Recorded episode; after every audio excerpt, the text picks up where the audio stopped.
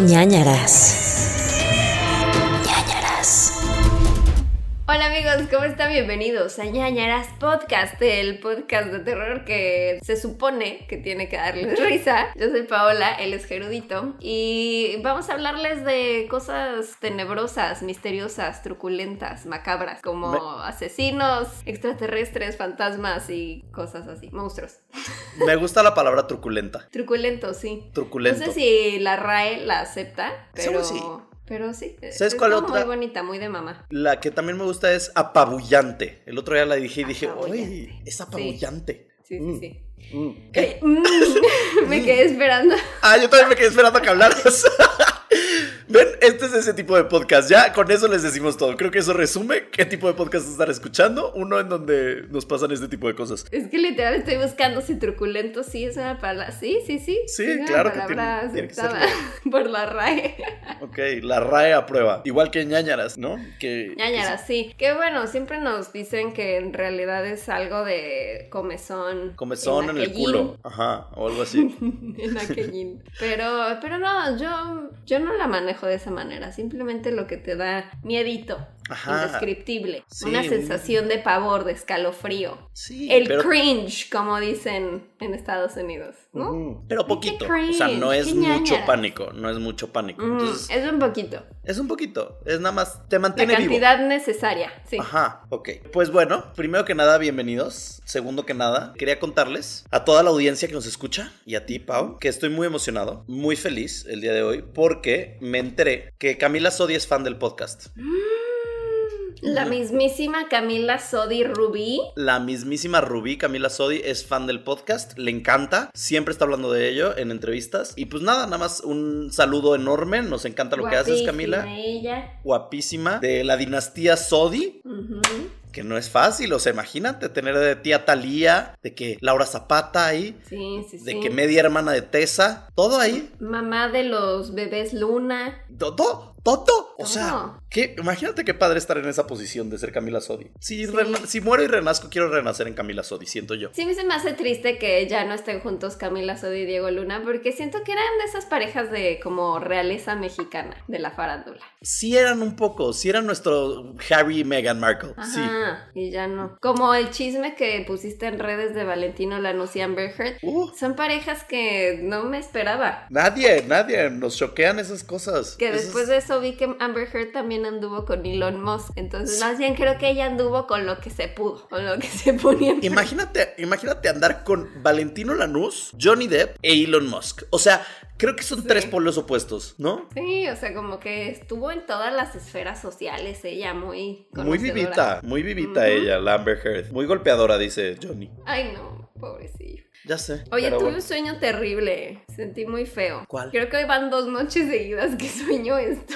¿Cuál? Tú sabes que yo era muy fan de NSYNC en mi pubertad. Sí, sí. Y entonces soñé que entrevistaba a NSYNC, pero de que era un- una decepción total entrevistar a Justin Timberlake. O sea, Justin Timberlake para mí era así Todo. lo más increíble, el crush de la Space vida. Cowgirl. Ajá, y literal, ese era mi mail. Sí. Space Así la tengo guardada, la- lo pueden ver en mi celular, así la tengo guardada, Space Cowgirl. Sí.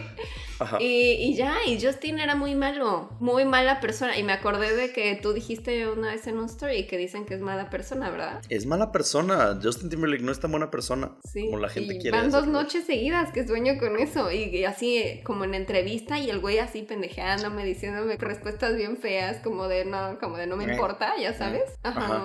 Y me rompió el corazón, desperté con el corazón roto. si a alguien le importa. mi Yo, soy, yo soñé que Adele era mi mejor amiga. Ay, wow, ese es un buen sueño. O sea, no mi mejor amiga, pero de que me la topaba en una fiesta y era como, ay, Gerudito, ¿cómo has estado? Qué bueno verte otra vez. Y yo, sí, mi Adele, no sé qué, cántanos un poco y nos cantaba. Sí, Ella que flaca. Sí podría ser tu ayuda. Tu ayuda. Estaría increíble. Tu, Tu ayuda. Sí pudiésemos ser amigos. Siento Sí. que Adele no se ha dado cuenta, pero sí, en mi sueño lo fuimos. Entonces, me gusta que estamos soñando con celebridades y las relaciones interpersonales que tenemos. Me gusta eso. Ahí es donde vivimos, amigos.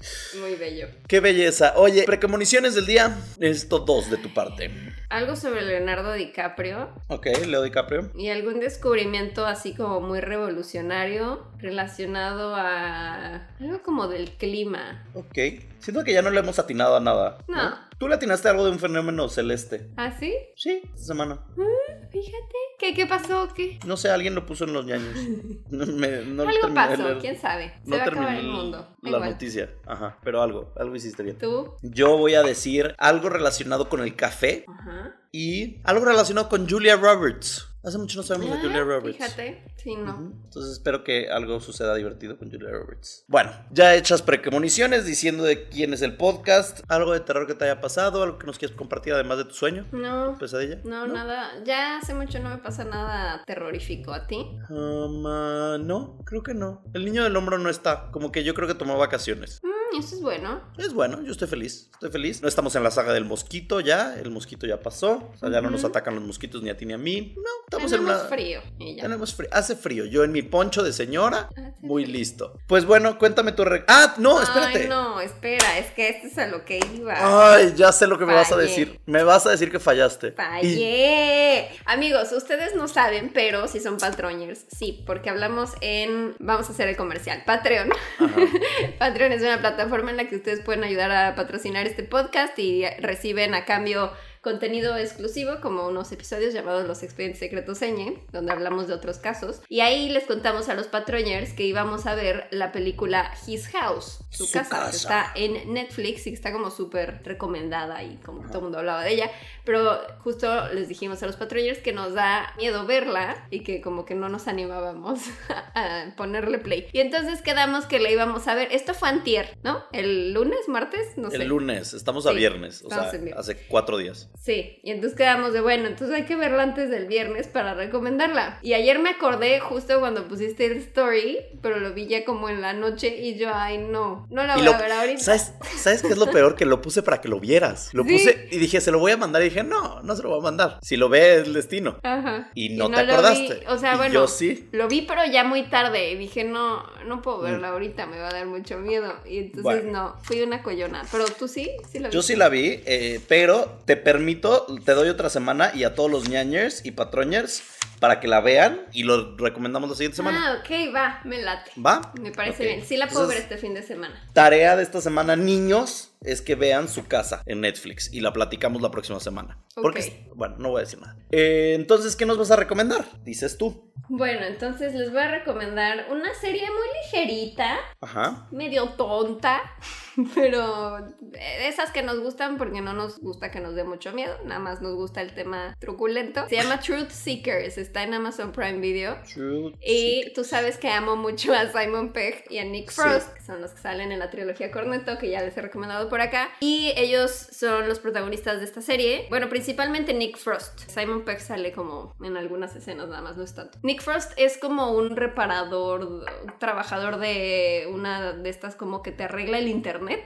Que les habla así, oye, no sirve mi cable y ven a conectar el modem y así. Y tiene como trabajo de medio tiempo, que le gusta a su hobby, buscar cosas paranormales. Es como un cazador de fantasmas y le gusta ir a, a lugares eh, abandonados y buscar la historia del fantasma, no sé qué, como Ok. nos gustaría ser ñañaras, pero no somos tan valientes. Y entonces tiene un canal de YouTube que se llama Truth Seekers. O sea, me gustó ese lado, que está como muy actualizado. Todo es como de, ay, tengo mi canal de YouTube, pero no tengo buenas vistas y entonces quiero que más gente lo vea. Y dije, ah, me siento identificada. y pues ya como que empieza a conocer gente en el camino que se le va uniendo a, a su proyecto y, y lo empiezan a ayudar más a, a grabar estos casos paranormales. Los casos paranormales, les digo que está medio tonta porque es muy fantasiosa, es como a veces medio ciencia ficción súper exagerada, pero la verdad a mí me gusta eso. Y es algo muy inglés, o sea, siento que a veces es los episodios más absurdos de Doctor Who. No, estoy diciendo que Doctor Who sea tonta, yo amo con todo mi ser Doctor Who, pero los episodios más absurdos de Doctor Who es como ver Truth Seekers, o sea, de que, no sé, hay una señora que la posee el espíritu de un perro, y así, o sea, como que nada que ver, pero como que es- se me hace original y, y tiene, o sea, es, es comedia, es comedia Es de comedia. horror y pues como que puedes pasar un buen rato. Truth Seekers, En Prime. en Amazon Prime. Prime Video. Ok. Bueno, yo entonces voy a recomendarles esta semana una serie animada de Netflix que se llama Hilda. Hilda. Es una serie inglesa. Ah, eh, también. Muy inglés es- sí, ah, andamos muy ingleses esta semana. Está muy bonita, amigos. Está muy linda. Es de una niñita que vive en un bosque y vive en una cabaña con su mamá en un bosque y todo es súper fantasioso. De que hay duendes, ogros, todo este tipo de cosas, trolls. Y luego se muda a la ciudad y entonces todavía hay como muchas cosas paranormales y todo esto. Pero es muy linda, es muy bonita. Es como de la misma vibra de, yo creo que Adventure Time. De estas cosas como bonitas, cutesy, pero tratan cosas de repente de terror y así. Es muy linda, es muy bonita, me hace muy feliz. Se llama ¿Pero es animada? es animada, es animada. La estoy viendo antes de dormir. Ya saben que tengo mis series antes de dormir. Y me está haciendo muy feliz. Es una niña muy linda. Es de pelo azul. Se llama Hilda, salió en el 2018. Tiene una temporada. Y es, pues bueno, básicamente las, las historias de Hilda corriendo por el bosque y siendo muy feliz. Ay, qué bonita. Sí, tiene una Sí boina había además. visto su... O sea, ya visto a ella. O sea, ese diseño de personaje, pero no sabía qué era. Sí, está muy linda. La ¿Y queremos dónde mucho. está? ¿En Netflix? En Netflix, Hilda. H-I-L-D-A. Entonces, véanla. O sea, ¿crees que es recomendable para niños o no? Sí, sí, muy para niños. Muy, muy para niños. Sí. Y yo... Es como los Muppets Baby. ¿Consideras que es para niños? No, pero luego hay series que no son tan para niños. Sí, como la que recomendaste de los de Adventure Time, que, ¿cómo se llama? Midnight Ah. Show. Midnight Gospel. Ah, eso, sí. Sí, pues. Esa no, sí, no es para niños exactamente. Sí, no es para niños, les va a aburrir y hay partes que no tienen, o sea, lo que dicen no es tanto para niños. Pero no, esta sí es 100% para niños, entonces véanla y di- disfrútenla conmigo. Muy Eh, bueno. Muy ligeritas nuestras recomendaciones. Sí, una semana de paz y tranquilidad. Porque además ya viene Santo Claus, ya viene la Navidad, Sí. dices tú. Jingle bell, Pues bueno. Vámonos ya a nuestros episodios, a nuestros casos. Vámonos entonces a los casos, amigos. Pau, ñañers, bienvenidos al episodio 64, como el Nintendo. Dices tú. Eh, el día de hoy traigo una de mis historias Pero favoritas. este no es N64, es Ñ64. No, porque sería Ñ File, ¿no? No, Ñ ok. de ñañara. Ñ- ñañara 64. Wow. El día de hoy les traigo una de mis historias favoritas que le decía a Pau cuando lo estabas como a punto de hacer. Le dije a Pau, no sé si ya la conté, porque según yo ya la conté, porque me encanta esta historia y la he contado varias veces, pero tal vez no en el podcast. Entonces, sí, por eh, ejemplo, yo mi historia de hoy también lo dudé, si ya había ¿Sí? hablado de ella o tú, o que no. Bueno, si ya, la, si ya hicimos estos casos, amigos, sorpréndanse. Hagan como que, como que nunca la Como habían yo escuchado. le hago cuando ya me sé la historia. Sí. ¡Ah! ¿Qué? Sí. Entonces, amigos, ayúdenos, échenos la mano. Llevamos ya 64 episodios más los expedientes secretos ñ, entonces ya, ya a estas alturas ya no sabemos, deberíamos de tener un listado de los sí, casos que sí, llevamos. deberíamos de tener, de que en el primero hablamos de tal y tal. Ajá, una página de Wikipedia, algo así con Ayúdenos, todos amigos, los casos. ¿Alguien? ayúdenos a hacer una lista. Bueno, entonces, para que nos vayamos a situar en esta historia, necesitamos transportarnos todos a 1995, una época llena de cosas increíbles y no existía el COVID, lo cual ya con eso ya es un gran año. Mm, ¿En el Eh, 95 dijiste? 95, Ok, 95. Mi historia también menciona el año 95. Estamos muy conectados esta semana. Recomendaciones inglesas, casos que pensamos que ya habíamos dicho, 1995. Ujú, ujú. Imagínense que es el mismo caso. A ver. No. No, porque este no es paranormal. Bueno, en el 95, en los cines teníamos la película de los Power Rangers. Wow. Gran película. Batman Forever. también. Gran película. La secuela de Ace Ventura. Creo que esa Óyeme. no la, o sea, la primera sí, pero la segunda secuela no sé. Es que yo las confundo. Como que siento que una que son la misma. Según yo, la segunda es donde está en África y sale del culo de un rinoceronte. No sé si vi eso. Sí, sale, o sea, Jim Carrey siendo Jim Carrey. Jim Carrey está dentro de un rinoceronte falso, como que investigando algo y de repente tiene que salir por alguna razón y entonces sale por el ano y entonces la gente ve que el rinoceronte está pariendo a Ace Ventura. Ay, no. Sí, era una gran escena. Apolo 13 también salió ese año, así que pues, todo bien, gran año para el cine. En música teníamos This is how we do it. ¿Te acuerdas de esa canción? Ujú. Era como muy noventera, siento yo. Eh, Zombie de Cranberries. Zombie, Zombie, zombie. Ay, la Dolores, tan buena cantando. La Dolores. Que acaba de hacer una versión Miley Cyrus de Zombie. de ¿Ah, hecho. sí? Sí, búsquenla, está muy buena, muy, muy buena. Y Amores Extraños de Laura Pausini. Ay, no. Amores. Laura Pausini me llega, llega. al alma. Sí, hay Conexión una directa a tu corazón. Con la Pausini. La Pausini. Amores tan, tan extraños, extraños que... que... Ay, no. Y bueno, eh, Prisioneros, eso... cómplices. Ay, no.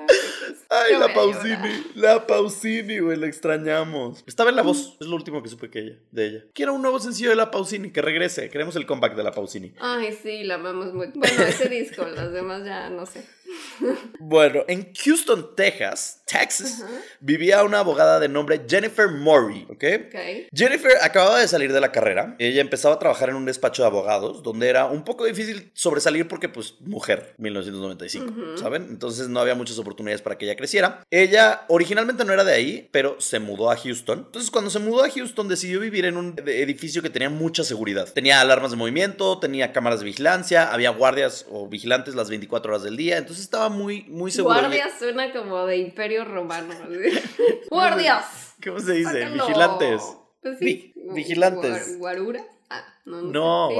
es para espalda. Vigilantes. Vigilantes, 24 horas del día, porque pues era un complejo muy seguro, ¿no? Entonces eso le gustó porque dijo, ok, necesito seguridad en mi vida porque soy mujer, sola, eh, entonces pues eso. Su departamento era en un primer piso, ¿ok? En un primer piso tenía un cuarto, un baño, una salita como de estar, cocinita, y tenía una ventana muy amplia con un balcón. Lo cual le gustó porque entraba mucha luz al departamento y era el espacio perfecto para ella, ¿no? Entonces se muda ahí. El 15 de abril de 1995, Jennifer está pues trabajando con sus colegas, etc., en el despacho, chingona, luchona, todo digna de un eso mamona, cuando le dicen sus compañeras, oye, vámonos a tomar al bar. Y entonces dicen, no, pues la verdad es que yo no soy mucho de salir, yo no te salgo tanto. Entonces... Ay, pero no le dices que no a tus amigas de vamos por una pizza. Sí, entonces ella era muy workaholic, entonces no quería salir, ¿no? Pero bueno, eventualmente convencen a Jennifer y Jennifer dice, bueno, vamos. Entonces va al bar, va a este lugar, al honky tonk, no sé qué lugar era. Su Este, honky tonk de su confianza. honky tonk de confianza. Eh, y entonces va, llega al bar, se echa de que sus shots, sus cosmos, Ah, su no, fue cerveza. con todo. Bueno, no sé qué tomó, la verdad, pero en mi mente eso tomó. ¿Tú Es lo que yo tomaría. querido?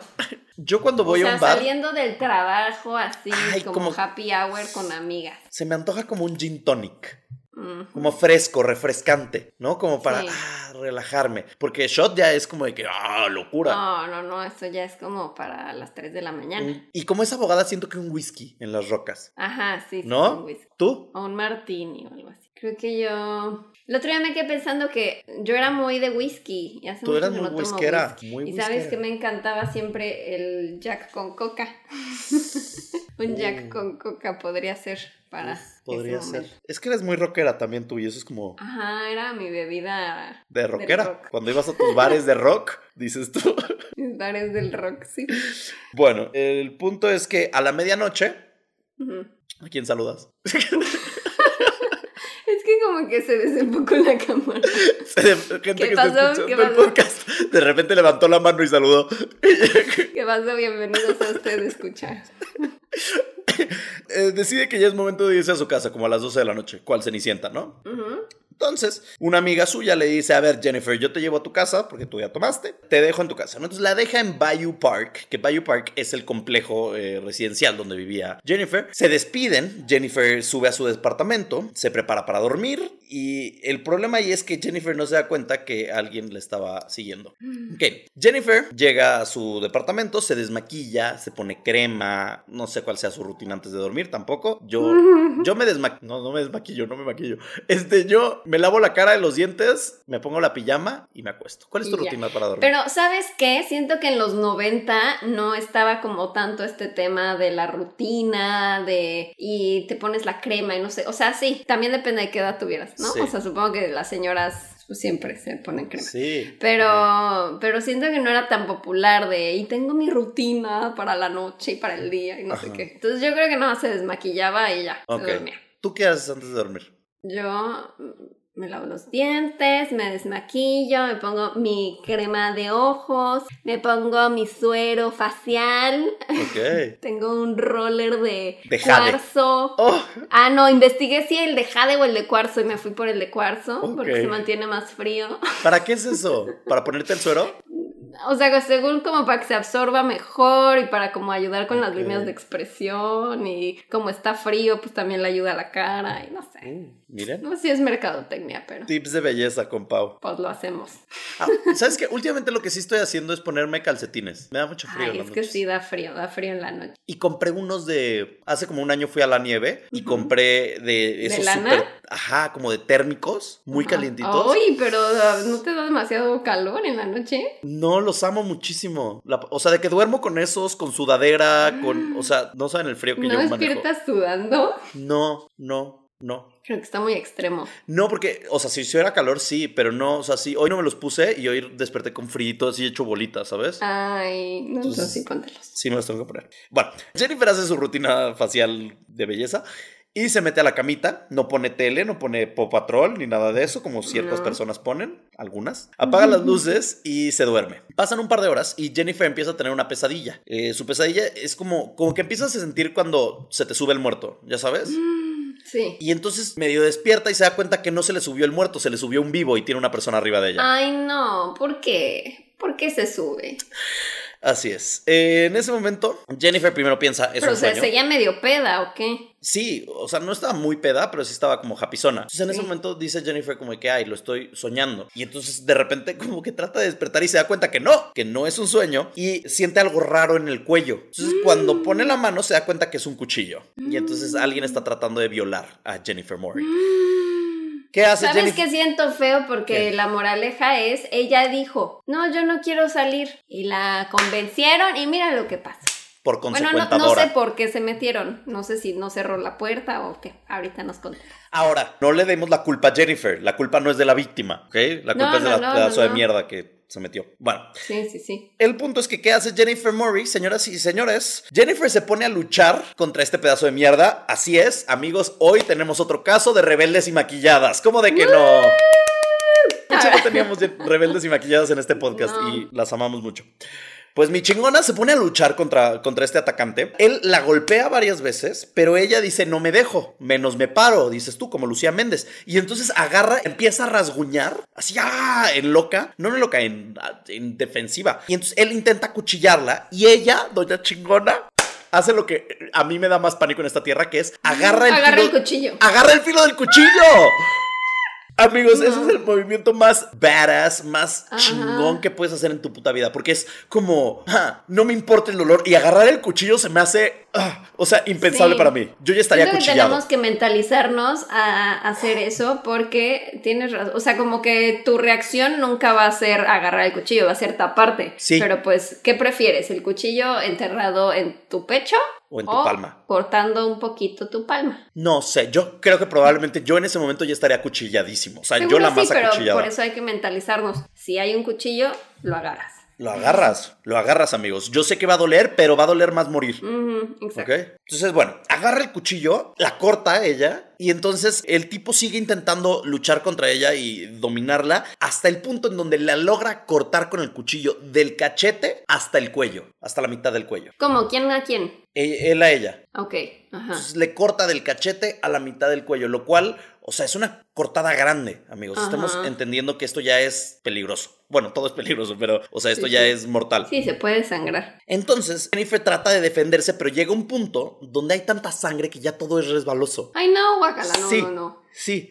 Entonces Jennifer empieza a perder fuerza y entonces trata de golpearlo y entonces se da cuenta que probablemente va a morir ahí. En ese momento, él lo que hace cuando ve que ella ya está como perdiendo la fuerza y ya no está luchando tanto, la agarra de la greña, de la pela, y la jala de la cama y la avienta a un pasillo al lado del baño.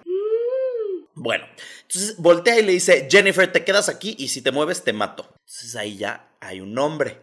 Ya le dijo su nombre porque sabe su nombre, ¿no? Bueno.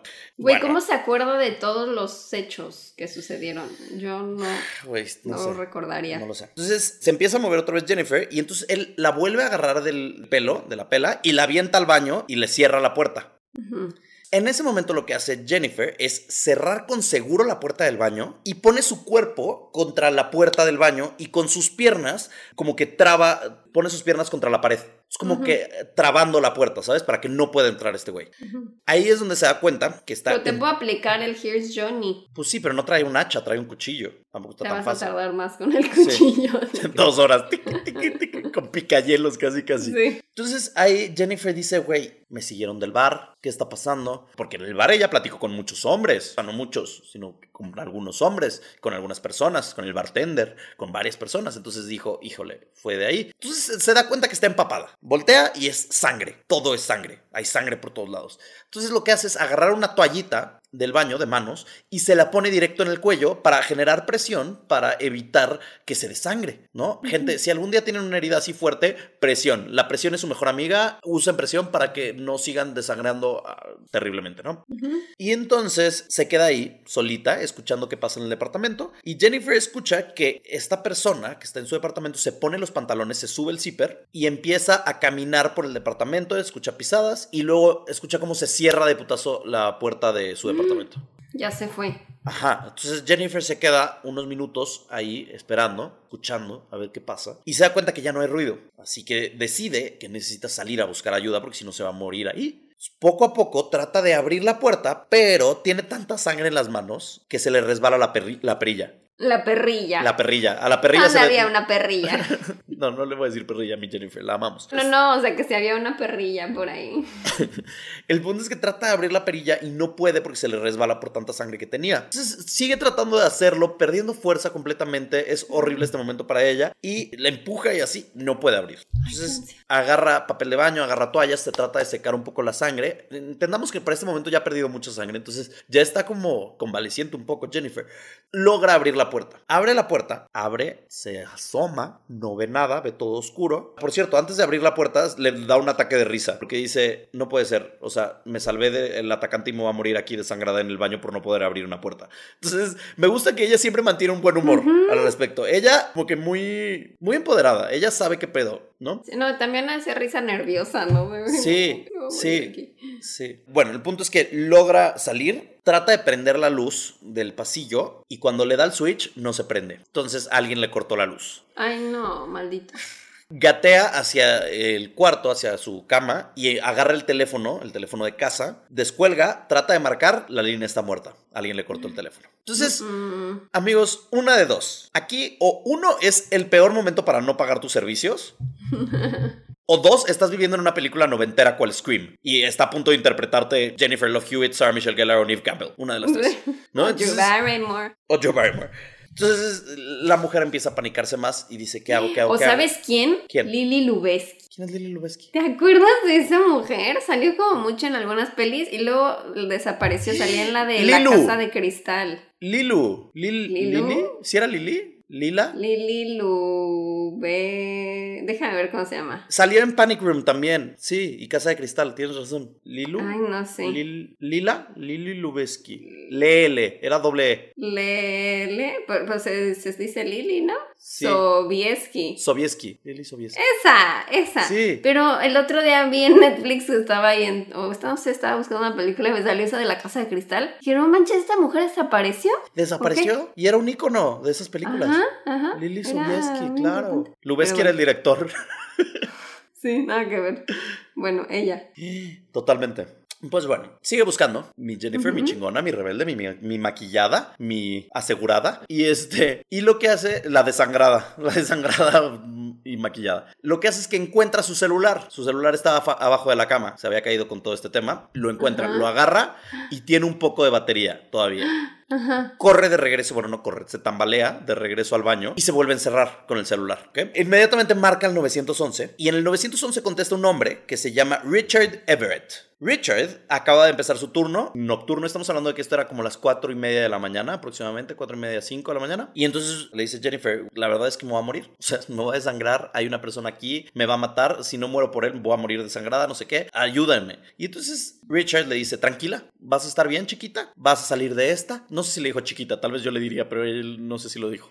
No, Eh, no creo. Le dijo, no hables tanto, respira, tranquiliza, modera tu respiración. La ambulancia y policía van en camino, todo va a estar bien. con una voz como muy, de- muy angelical. Entonces ella dice, ya, la, la libré, Richard me va a salvar. Jennifer dice, ok, pero ¿a cuánto tiempo está? Y dice, está como a 10 minutos, a 10, 15 minutos de llegar. Jennifer le dice, no sé si voy a aguantar tanto. O sea, ya estoy empezando como a respirar diferente, siento que estoy perdiendo la fuerza, no sé si lo voy a lograr. Y entonces Richard le dice, mira, yo me voy a quedar al teléfono contigo hasta que llegue la policía y la ambulancia. No te voy a dejar un segundo, escucha mi voz, escucha tranquila y veme contestando nada más para saber que estás consciente y que todo está bien. Imagínate que voy fuera de. Mira, la verdad es que ahorita estoy viendo Pop Patrol. No puedo hablar ahorita, ya me voy. Fíjate que voy a medio capítulo de Blind Manor. Entonces, si quieres, te marco cuando acabe este episodio sin falta, ¿eh? Pero tú tranquila.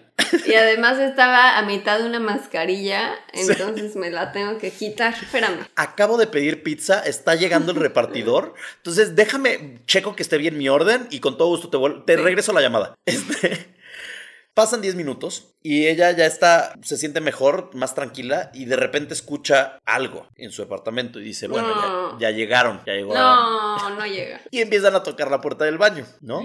Efecto especial. ¿Del baño? O sea, dentro de su casa. Sí, dentro de su casa, dentro del departamento. O sea, ella está encerrada en el baño, oye eso. Y entonces le dice a Richard, oye, ya llegó alguien. Entonces le dice Richard, ¿cómo que ya llegó alguien? Sí, pues alguien está tocando la puerta. No, pues checa quién es. Y entonces pregunta a Jennifer, ¿quién es? ¿Quién? ¿Quién? Estoy en el baño. Y entonces responde, hola. Ocupado. Responde esta persona, hola, soy Brian Gibson, Eh, escuché gritos, escuché ruidos, entonces quería asegurarme qué estaba sucediendo porque vi que estaba pasando algo, soy el guardia de seguridad de tu edificio, fui al patio para ver qué estaba sucediendo y vi que caía o bajaba o saltaba de tu balcón una persona, un hombre alto, y que llegó y cuando le pregunté que qué estaba haciendo ahí, se me empezó a golpear, me empezó a agarrar a golpes y luego salió corriendo. Entonces, como vi que salió de Eh, por cierto, veo que está lleno de sangre el piso. Ajá. ¿Todo bien?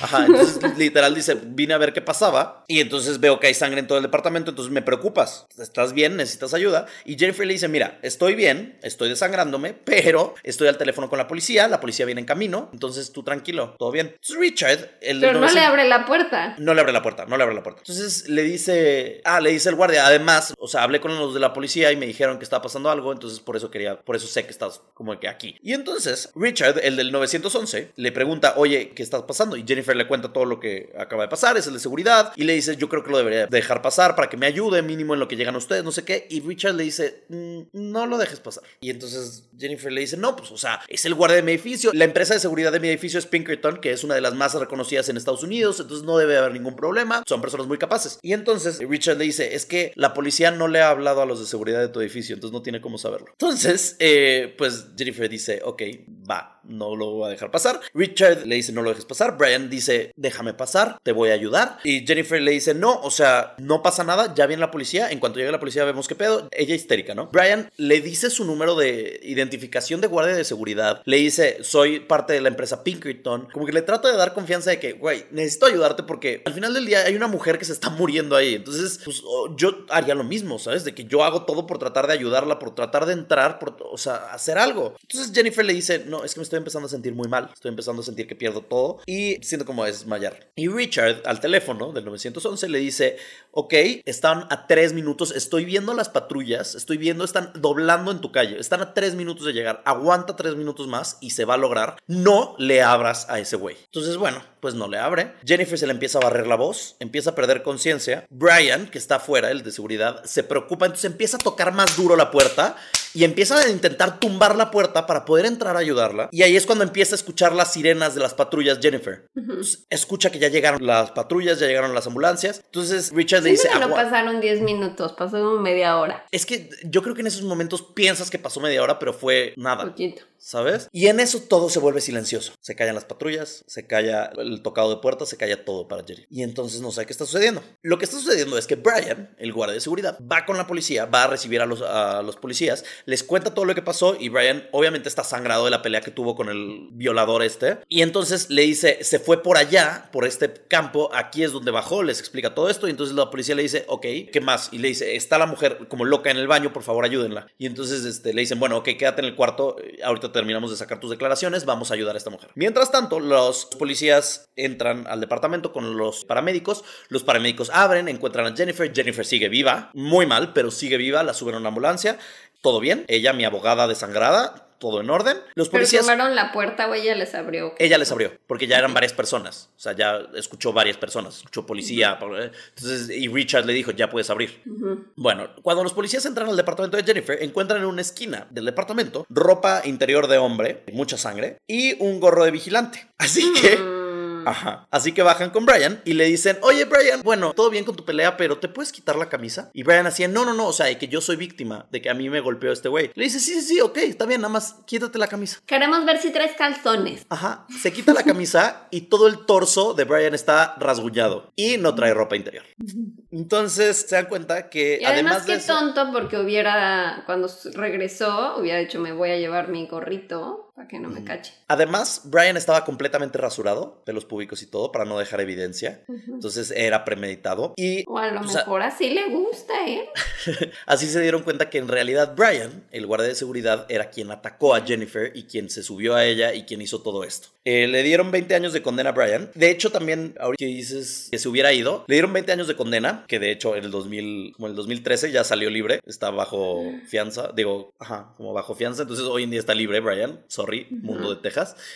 Y los policías dijeron que él probablemente lo que hizo al regresar es que él lo que quería regresar era que abriera Jennifer la puerta para, Para asesinarla, matarla. Sí, para que no nada. terminarla, terminarla y agarrar toda la evidencia que había dejado su ropa interior, su gorro de vigilancia e irse. O pretender que él luchó contra el atacante o algo así y que no, no hubiera testigos, que Jennifer no fuera un testigo. Entonces, pues la verdad es Ay, que... qué maldito. Porque además Ajá. todavía se fue. Y ya luego fue de, hoy no, pero me van a cachar, tengo que regresar. Además, imagínate, o sea, de que el güey dejó lleno de huellas con sangre todo el pasillo y así. O sea, lo iban a cachar fácil. Y bueno, pues eh, Jennifer claramente se salvó, sobrevivió, mi chingona, y tuvo estrés postraumático durante muchos años, mucho tiempo. Se estuvo mudando de casa en casa, constantemente hablaba la- al 911 cada vez que oía un ruidito en la noche, de que en chinga hablaba al 911, de que muy apanicada la pobre mujer, y lo trabajó mucho en terapia hasta que logró salir adelante. Se volvió una abogada muy, muy chida, muy chingona ella, luchona. Demandó a la compañía de seguridad Pinkerton porque, más allá de que contrató a este güey, al parecer esta empresa estaba contratando gente sin checar sus antecedentes. Ay, no, ¿cómo? Ajá. De ahí y- te encargo que cuides una casa. sí. Y a lo mejor era un asaltante. Y con esta demanda se dieron cuenta que 130 de los empleados de Pinkerton eran ex convictos, No. incluyendo a Brian. Qué miedo. Así es. Pues bueno, Jennifer ganó la demanda. Con el dinero abrió su propio despacho de abogados. Y con el tiempo conoció a un hombre con el que se casó. Y uno de los testigos de la boda fue Richard. Ay, pensé que ibas a decir fue. Fue Brian. Convicto. Fue el convicto. No, fue Richard el, el teléfono. Ay. Se volvieron mejores amigos. Hasta la fecha son amigos. Se llevan muy bien y salen los fines de semana. Ay, qué bonito. Sí. Me salvó la vida. Es hermosa esta historia al final. Y ella se volvió también directora de un grupo de apoyo para trauma. Da muchas conferencias sobre lo que le sucedió. Y ella lo que dice es que tienes que estar preparado para cualquier cosa. O sea, tienes que estar preparado para, para que se te meta alguien. Entonces, creo que tú y yo tenemos esta cosa en donde somos muy. Precavidos Ajá. por paranoia. O sea, tenemos mucha paranoia. Y dice ella que esto está bien, que tenemos que tener paranoia. Tenemos que tener este miedo porque la paranoia lo que genera es una estrategia. Sí. Entonces, gente, si ustedes alguna vez han pensado como que, ¿y si se me mete alguien por aquí, cómo lo voy a atacar? ¿O qué armas tengo a mi disposición en estos momentos? ¿O con qué lo puedo acuchillar o algo así? Eso es paranoia buena. Eso es bueno porque te prepara por cualquier cosa. Y si llegase a pasar, Sí. ya estás listo. Sí, porque bajas la guardia y ya valiste. Así es. Oye, pero a ver, ay, ¿qué iba a preguntar? Ya se me olvidó. o sea, entonces no la violó, no Le lo estaba logró, empezando a violar cuando- Iba a atacarla. Bueno, o sea, la, la atacó, pero no la violó. O sea, estaba a punto de violarla cuando despertó ella. ¿Cómo fue que entró al departamento? O sea, vio que estaba borracha y entonces dijo, ah, pues voy a aprovechar. ¿o qué? Ajá. Y él, obviamente, como eres el guardia de seguridad, tenía una copia de la llave. Ah, Nunca entró por el balcón, ya. entró por la puerta. Por eso se oye la puerta cuando ella está en el baño. Pues él sale por la puerta, por el pasillo normal. Ah. Ay, pero ¿por qué tienen copia de la llave y no? O llave maestra o algo así, pues por, por Sí. cualquier cosa, supongo. Ay, qué terror. Esa Qué es la historia de la rebelde maquillada de esta semana, nuestra abogada desangrada, Jennifer Murray. Ay, pues qué bueno que no le pasó nada a la Sí, Jenny. a la Jenny. Bueno, pues ahora te voy a contar una historia de fantasmas. Ay, cuéntamelo. ¿Del lugar más embrujado de dónde? Es una de las cosas más embrujadas de Estados Unidos. Bueno, específicamente la plantación más embrujada Mm. de Estados Unidos. Hay un específico, me gusta. Sí. Ok. Ya tuvimos el honky tonk. El honky tonk, eh, la casa de Australia, la casa de casa, sí. Ahora, la plantación más embrujada de Estados Ok, Unidos. me encanta. La Myrtles Plantation. La plantación Myrtles, que plantación se refiere básicamente a una tierra en donde pues tenían cultivo de alguna planta específica y tristemente lo que hemos visto ya en muchas películas, donde usualmente trabajaban esclavos afroamericanos y pues había una familia muy adinerada de que pues eran como los dueños de esas tierras y solían tener como una mansión muy lujosa donde vivían ahí, mientras que pues obviamente sus esclavos tenían como una vida muy muy pobre, muy triste, muy con una situación de vida deplorable. Esta plantación tiene un estilo antebellum, que quiere decir que es antes de la Guerra Civil de Estados Unidos. Se encuentra en St. Francisville, Louisiana, en Estados Unidos y está listada en el Registro Nacional de Lugares Históricos de Estados Unidos. Actualmente es una posada en la cual puedes ir a dormir y desayunar, un bed and breakfast. Y además hay tours paranormales. Me encanta que es como de, ay, ven y ten un hermoso fin de semana. Desayuna aquí viendo los árboles y también Los campos. ven a ver el tour donde te jalan los pies. Supuestamente ahí habitan como 10 fantasmas. Ah, ok. Más menos, vemos. Más menos, vemos. Ajá. Porque pues, sí, luego se inventan unos que sé. Ajá. La historia de este lugar data de 1796, cuando el general David Bradford, conocido como Whiskey Dave, hablando del whisky, le decían así porque resulta que hubo una rebelión del whisky en Estados Unidos, que era un levantamiento popular porque le pusieron un nuevo impuesto al whisky y a la gente no le pareció. Entonces, de 1791 al 94 estuvieron con esta rebelión. ¿Qué pedo, güey? Es como si mañana, o sea, no sé, te gusta el tequila y mañana le ponen un impuesto al tequila y ya se hace una rebelión de, güey, tres años. Ah, Pero es que eso deberíamos de hacer. Eso en Estados Unidos les encanta. Les encanta. Como Sí. que sí se organizan. Aquí en México es como que le vamos a subir tres pedos a la tortilla todos como que me, mal pedo, vamos a hacer memes. ¿Sabes? Mm, O sea, sí. deberíamos de levantarnos más, ser más activistas. Bueno, yo. pero como que antes era más común, ¿no? Ahorita ya es como que te callan. Sí, también. Bueno, o sea, literal duró del 91 al 94 y tuvo que mandar George Washington 12.000 soldados para que ya se aplacaran y ya no estuvieran quejándose por el impuesto del whisky. Pero bueno, todo este contexto histórico porque a este hombre durante esta rebelión le llamaban Whiskey Dave y huyó de Estados Unidos para evitar ser arrestado y él fue el, el primer como dueño de estas tierras. Bradford llegó a Bayou Sara, que, o sea, este, este lugar se llamaba así y antiguamente era una colonia española y le dieron el permiso de poseer 263 hectáreas de tierra del barón de Carondelet para empezar una nueva vida. ¿Qué, ¿Qué onda? O sea, es como de te van a arrestar, pero ah, bueno, me voy a esta otra zona y me venden 200. O sea, está muy cañón como antes te podías hacer rico nada más así de la noche a la mañana. De, Mientras ah, fueras pues voy a blanco. comprar, ajá, chingos de tierras y ya. Y entonces por siempre tu familia va a ser millonaria porque tienes un chingo de tierra. Y bueno, ahí construyó una enorme plantación y dedicó estas tierras para convertirla en una plantación. En 1820, las tierras fueron vendidas a su yerno, el juez Clark Woodruff, quien remodeló la mansión. 14 años después, su casa fue vendida al señor Ruffin Sterling, quien completó la mansión con todos los lujos que pueden verse hoy en día. Era como muy lujosa para la época porque tenía, por ejemplo, un pórtico de 38 metros de largo,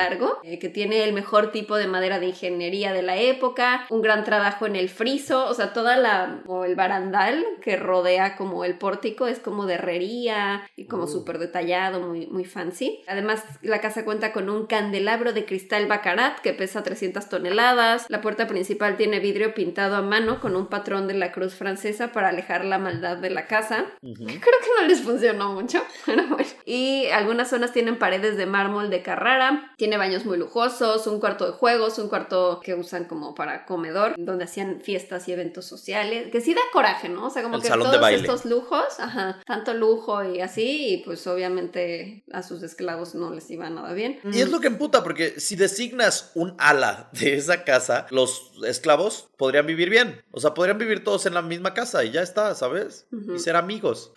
Pero por eso tenemos Django sin cadenas. Sí, lit. Y bueno, pues entonces todo muy bonito, todo muy lujoso, pero aquí les va su historia de fantasmas. Aunque este lugar existe desde 1700, los rumores sobre que espantaban empezaron en la década de 1950. Para empezar, se dice que esta casa, o sea, está construida sobre un terreno que antes era un cementerio nativo americano. Entonces ya saben, ya La vimos típica. Poltergeist, ya sabemos que no está bien hacer eso porque te van a jalar las patas. Pero, o sea, según yo, esas son como leyendas, porque no hay nada como que. O sea, nada más como que mencionan ese dato, Ajá. pero no como que no hay nada que lo respalde. Ok. Entonces, según está encima del cementerio. Luego, según una de las leyendas, tres soldados fueron asesinados mientras intentaban saquear la casa durante la guerra civil. Y cuando, o sea, ya que los asesinaron, la servidumbre trató de limpiar la sangre, pero el trapeador no se quería acercar a las manchas de sangre. Ay, sí, güey. El trapeador no tiene vida.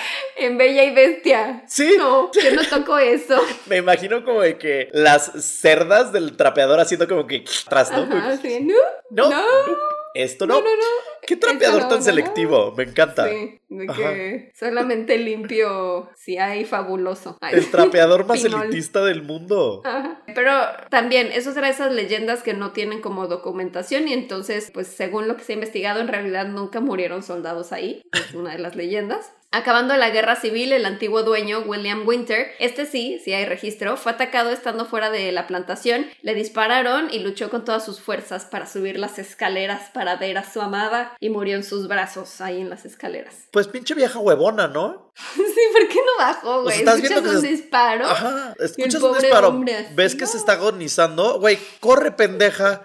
O sea, no esperes a que el güey, ella como que esperando en su cama, así de que, oh, uy, Estaba dormida. ya en el escalón 3.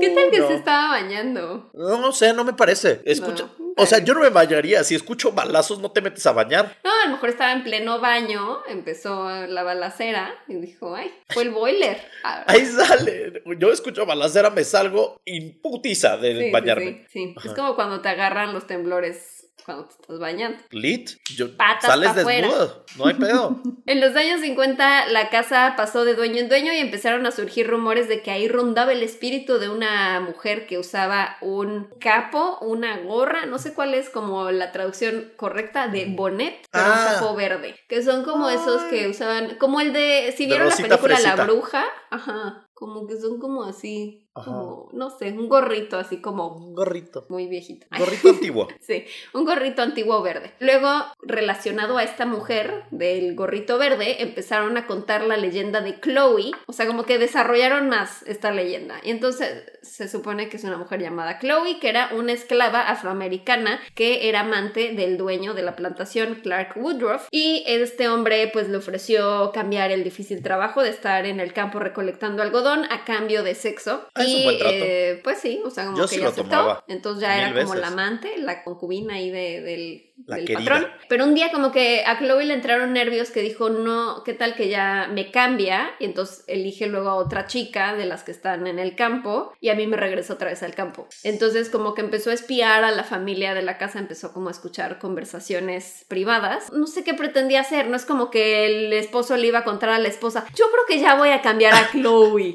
A mi amante. o que la mamá con los hijos así de, ay, yo creo que tu papá ya no le gusta la Chloe. O sea que Ya qué necesita otra. La Chloe ya no le da lo que necesita. Entonces empezó a espiar y eh, pues se dio cuenta el, el señor Woodruff y para castigarla le cortó una de las orejas. ¡Ay! Pero, güey, en Van Gogh ahí. ¿Qué clase de Van Gogh? Literal, sí. Sí.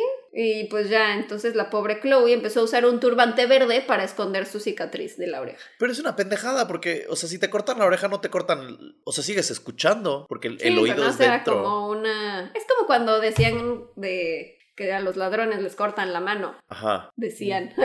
no, Decían. pues eso sí pasan Sí. en Arabia o no sé dónde.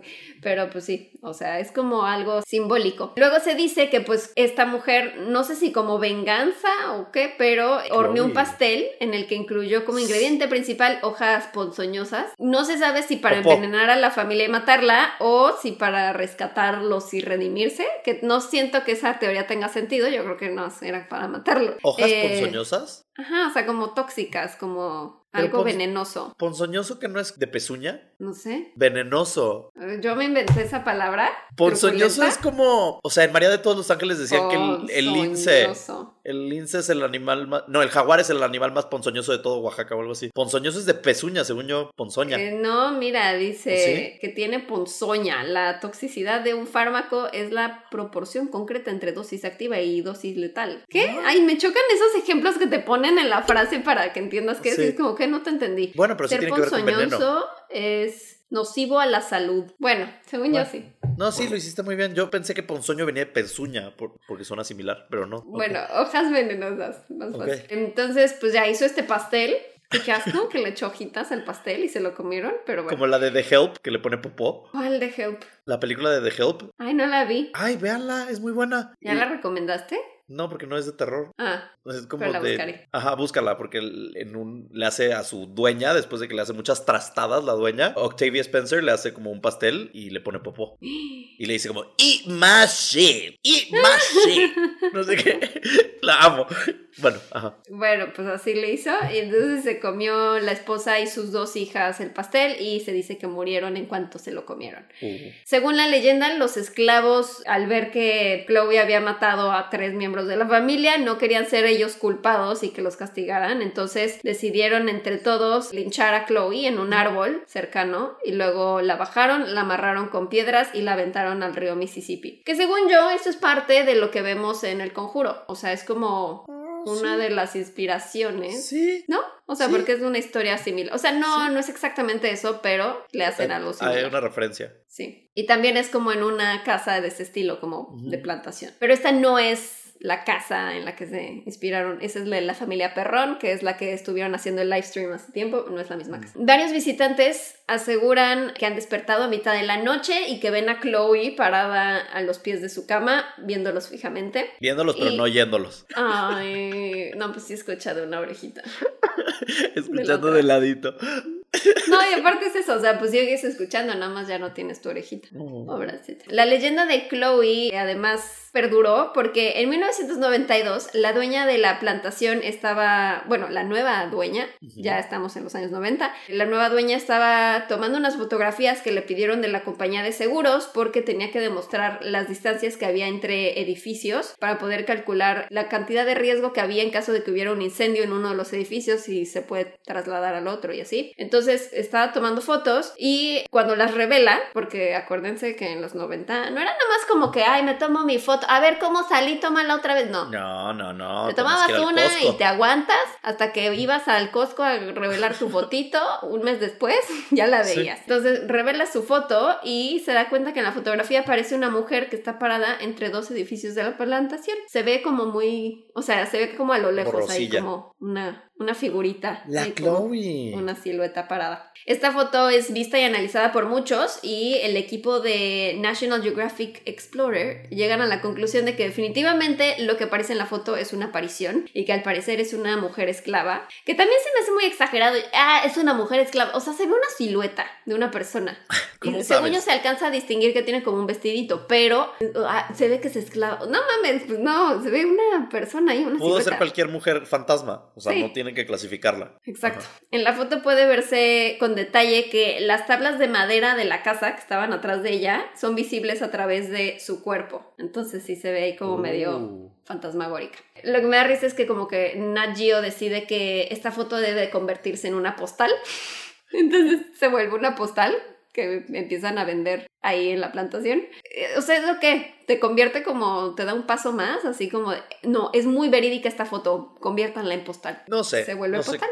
No, no, no sé qué criterios tomarías para hacer una foto de una postal. No sé. Pero se vuelve postal y un investigador llamado Norman Benoit visitó la plantación en 1995. Por eso te decía que en mi historia también hay 95. Y pidió permiso para investigar la postal. La escanea, la amplía y realiza un procedimiento para analizar la densidad de la sombra de esta silueta. Y Benoit descubre que las medidas físicas de la silueta tienen las dimensiones y proporciones humanas correctas. Por ejemplo, la circunferencia de la cabeza, el largo de los hombros al codo y del codo a la muñeca indican que se trata de un humano. O sea, no es nada más como, ay, es una mancha ahí en la foto, sino que sí tiene figura y proporciones humanas. Y también hay otra foto de una niña También este es reciente. Ay, no sé exactamente de qué año es, pero igual creo que es como de los 2000 ya. En la foto se ve a una maestra y algunos de sus estudiantes que están en la plantación, como que fueron en excursión escolar y están ahí como en la entradita. Pero atrás, desde una ventana, se puede ver a una niña que está viendo directo a la cámara. Estas fotos las pueden encontrar en internet si las buscan. Mm, se puede distinguir los ojos, el pelo y el vestido de esta niña. Nadie sabe quién es, pero la llaman simplemente la niña fantasma de la plantación. Eh, al igual que la otra foto también es analizada, se la envían a Dave Young de Paladin Paranormal y queda muy sorprendido, así que la reenvía a la Sociedad de la Investigación Psíquica en Inglaterra, que fue fundada en 1882 y es uno de los grupos de investigación más antiguos y prestigiosos del mundo.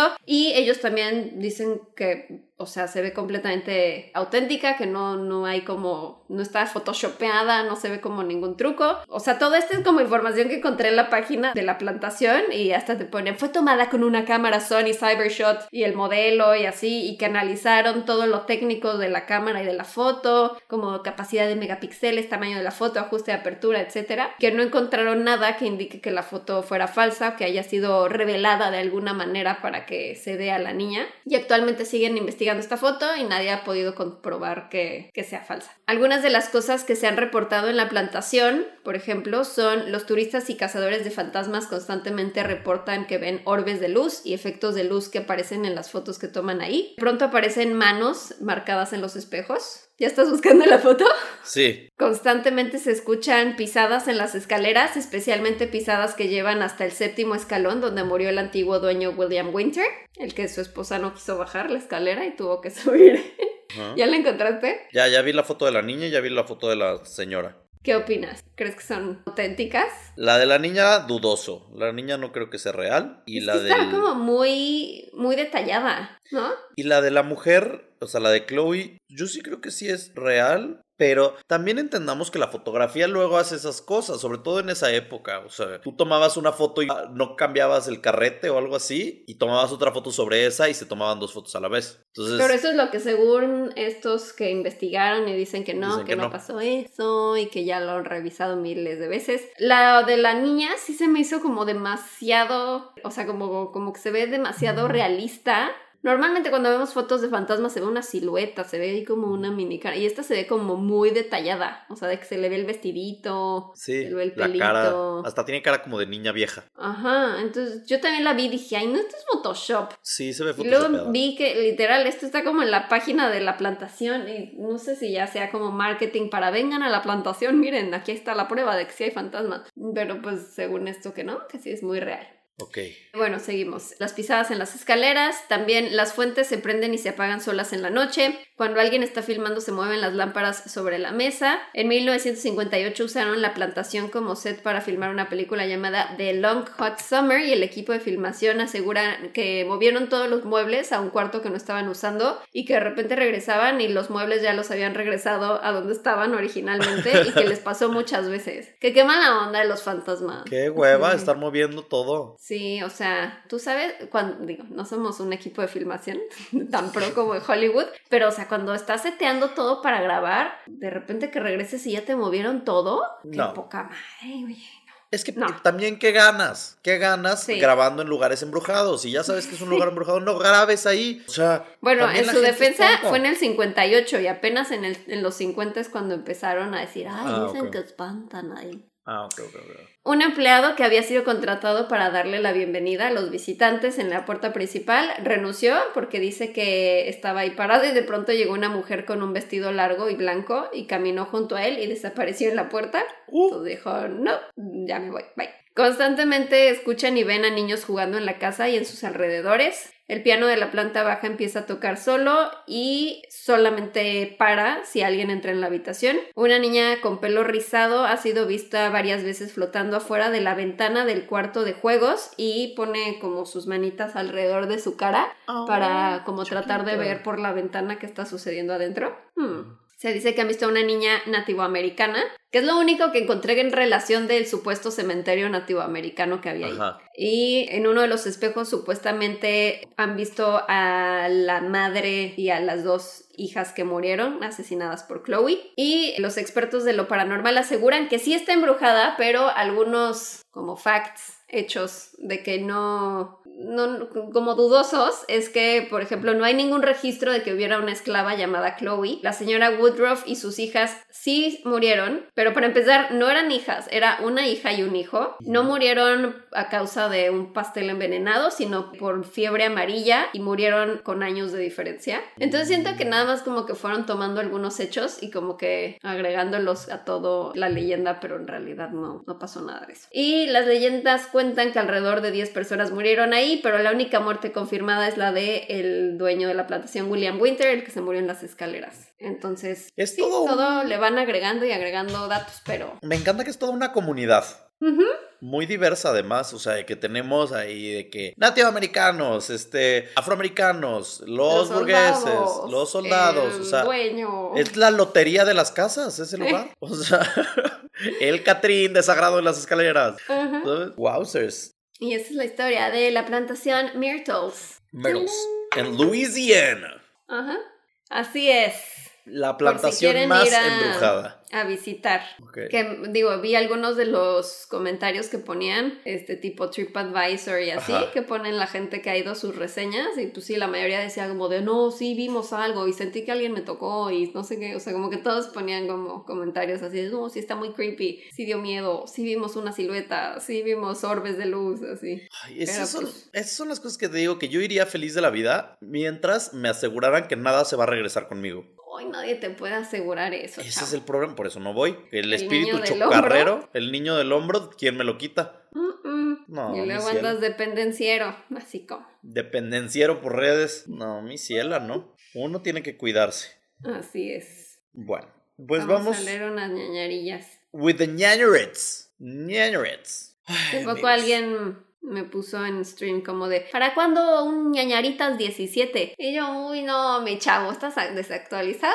Ya Eso hubo, hace ¿no? mucho que... No, pero o sea, más bien ya leemos dentro del episodio, ya no hay episodios solo de ñañarita. Pues es cuando los episodios de ñañarita son cuando tenemos vacaciones, amigos. Entonces, en diciembre, a finales de diciembre, vamos a tener más episodios de ñañaritas, amigos, para que podamos descansar un poquito. Así es. Entonces, Ya tengo aquí una ñañarita, ¿tú? ¿es reciente o vieja? Para ver si me voy. Es eh, vieja, vieja. Vieja, vieja, ok, entonces me voy con una más recientona. Es del año pasado. Adelante, por favor.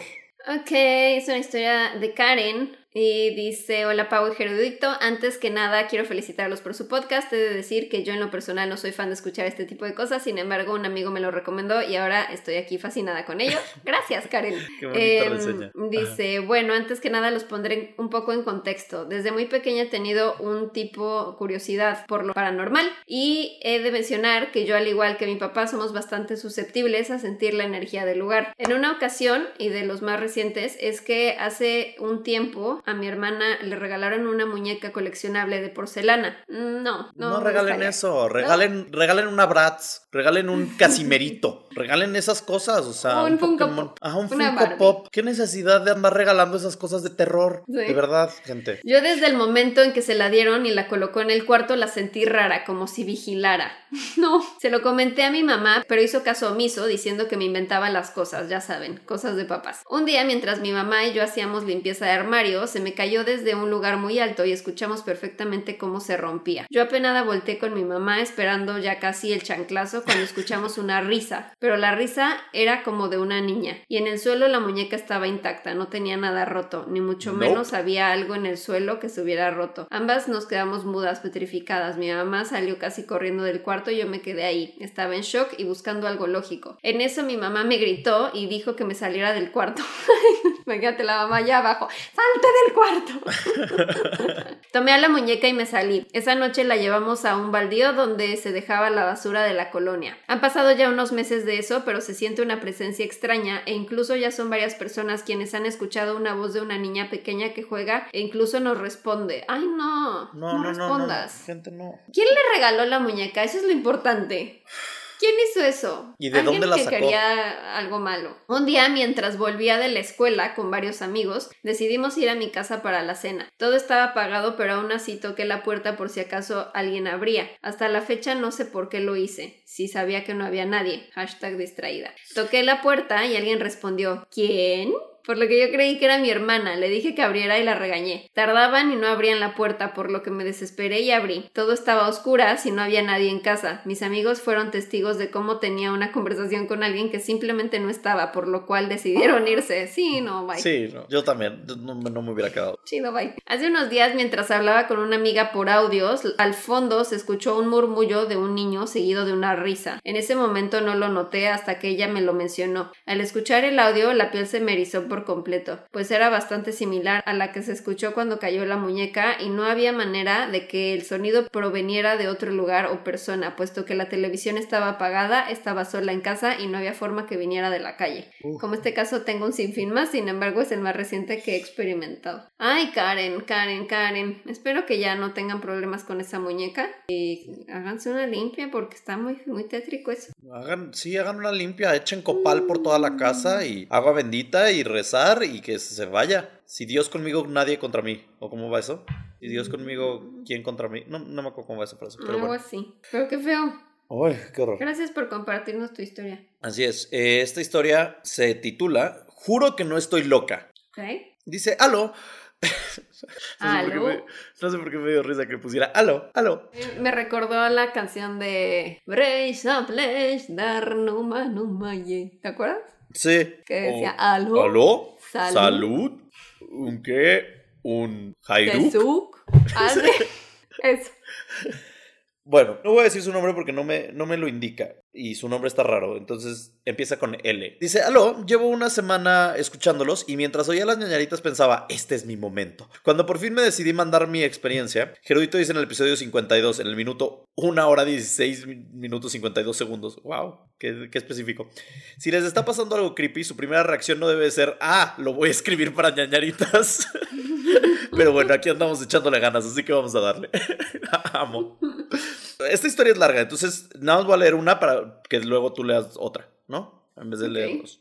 Dice, corría el año de 2013. Cuando yo era una puberta de 13 años, se estrenaba la película de los Croods, Cuestión del Tiempo, y El Hobbit, La Desolación de Smaug.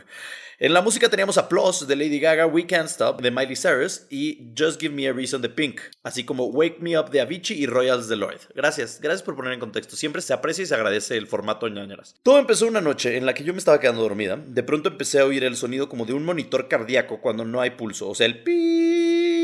Mientras se intensificaba el sonido, mi cuerpo se iba adormeciendo y no podía moverme. Me sentía pesada y lo único que podía mover eran mis ojos. Bueno, de pronto el sonido paró y siguieron un montón de voces que se oían como eco. Eran tantas voces que no podía distinguir lo que decían. Mientras todo esto pasaba, yo veía como una sombra estaba al pie de mi cama, viéndome. Intenté gritarle a mi mamá, pero de mi boca no salía sonido. Mi voz estaba ahogada. Empecé a hiperventilar y rápido y fuerte que estaba latiendo, poco a poco se fue pasando esto y me quedé dormida. A la mañana siguiente me di cuenta que la sombra era en realidad una sudadera que había colgado.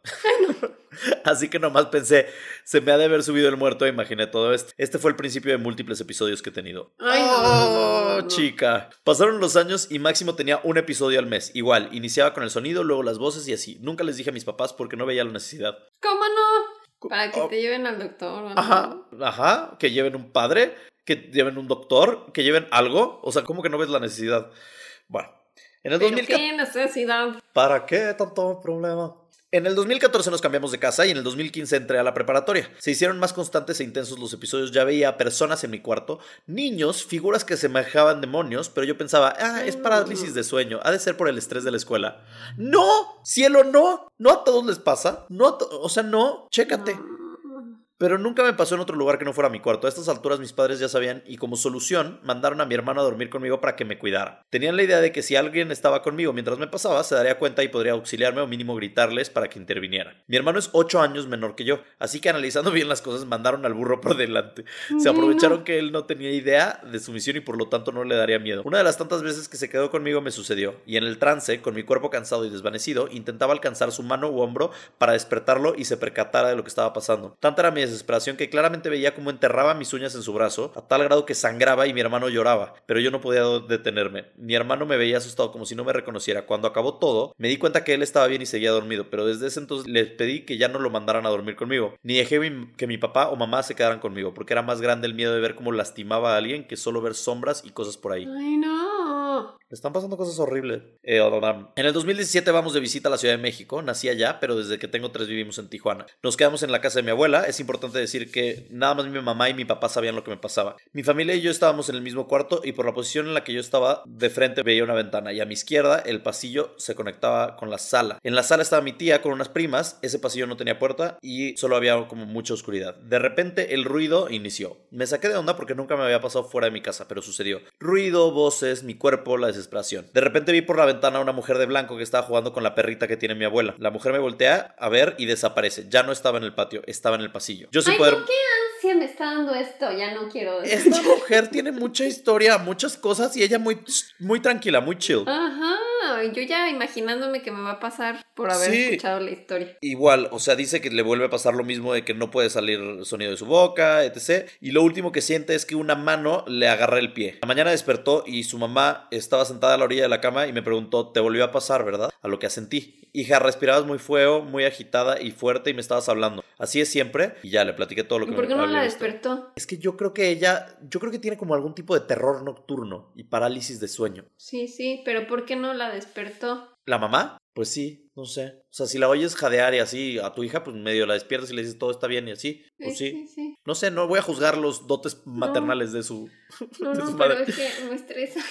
Me estaba preparando para bajar y desayunar y se acercó conmigo mi tía y me dijo, hija, ¿estás bien? A lo que respondí, Ash, ya te dijo mi mamá y me dijo, no, pero es que en la noche estabas respirando muy rápido y muy fuerte y le decías a tu mamá que alguien te estaba jalando el pie. ¿Qué te pasó? Me asustaste. O sea, toda la familia se entera, pero nadie la ayuda, ¿te das cuenta? Mm. Bajé a desayunar y mi tío que duerme en otra parte de la casa me dijo, ¿cómo dormiste? Y dijo, ¿por qué le preguntas? El tío estaba muy metido en cuestiones de ángeles, numerología y aspectos que desconozco, así que lo que dijo a continuación me dejó impactada. Me llevó a su cuarto y me dijo, no pude dormir. Había una vibra muy rara, muy fuerte, nunca lo había sentido. ¿Estás bien? Y le platiqué que desde esa vez del 2013 eh, me ha estado pasando esto. Mi tío me dijo que soy una persona que tiende a traer esas energías. Algo así que estoy muy abierta a esas cosas. O sea, abierta quedé. Y le dije, ¿y yo qué culpa tengo? ¡Que la Mientras- Sí, mientras platicábamos, él estaba frente a mí, me vio como asustado y me dijo, espera, me hizo a un lado y justo detrás de mí echó un spray. ¡Ah! Y no sé si... De que Lysol, güey. Ajá, ajá, antibacterial al fantasma, dices tú, al demonio. Eh, no sé si fue porque lo quise ver o porque realmente pasó o si mi cabeza alteró el recuerdo, no lo sé, pero se formó en la pared la silueta de alguien. Imagínate, como de el hombre invisible. De que, güey, echó spray y se hizo la silueta en la pared de alguien. Ay, cállate, no. ¿Y por qué traía esa cosa ahí pegada? No sé. Y todo lo que me puede bajar me dijo, ves, te están siguiendo. Me explicó que la mayoría son buenos y nada más buscan ayuda. Así que de Team Marín de Doping, güey, atínale que ese malo fue. Y me dio instrucciones de qué hacer la próxima vez que me pasara. Y así fue como emprendí esta aventura. Nada más ¿Cuáles diré... son las instrucciones? No lo sé, no, no, no nos dice, nada más nos dice. Nada más diré que ahora son más constantes. Aún no puedo explicar lo que es. A veces pienso que es mi cabeza creando todo esto, luego pienso que es mucha casualidad. Por eventos recientes y cosas que he visto. Ahora ya no son solo sombras. Ahora me suceden aproximadamente una vez a la semana. Pero esto ya está muy largo, aunque lo que sigue se pone mejor. Like y doy parte 2. Postdata. Veremos si hoy en la noche vienen. Y ahí Ay, termina. no, Esto nos lo mandó hace una semana, una cosa así. que nos cuente más. Yo quiero saber cuáles son las instrucciones. Sí. Nos y- das el veneno, pero no el antídoto, mija, ¿qué pedo? Siento que es como el inicio de una serie esto, ¿Sí? ¿sabes? O sea, que dije como, así emprendí esta aventura. Como de que, Ajá.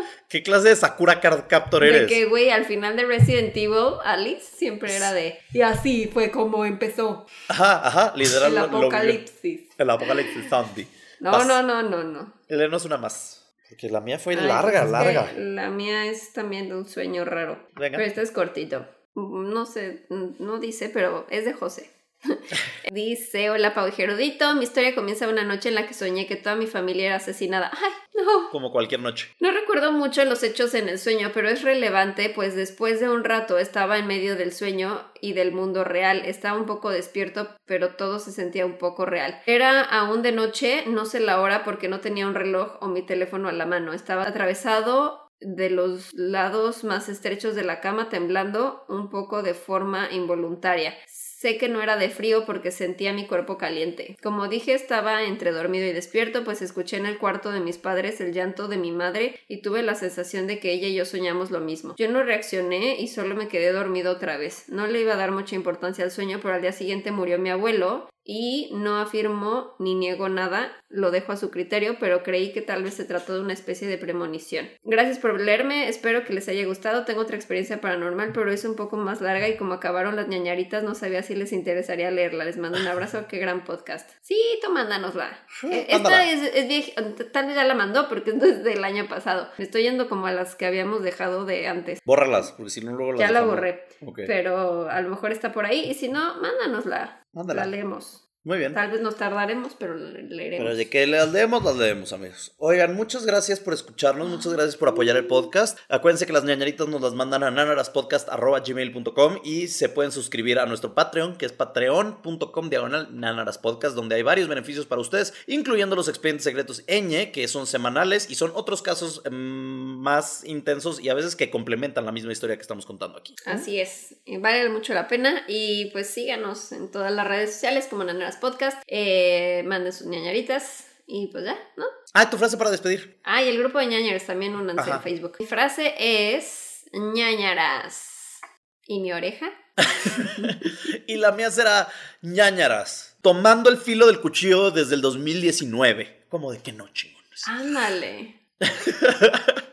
Los amamos. Adiós, bebés. Los queremos, bye.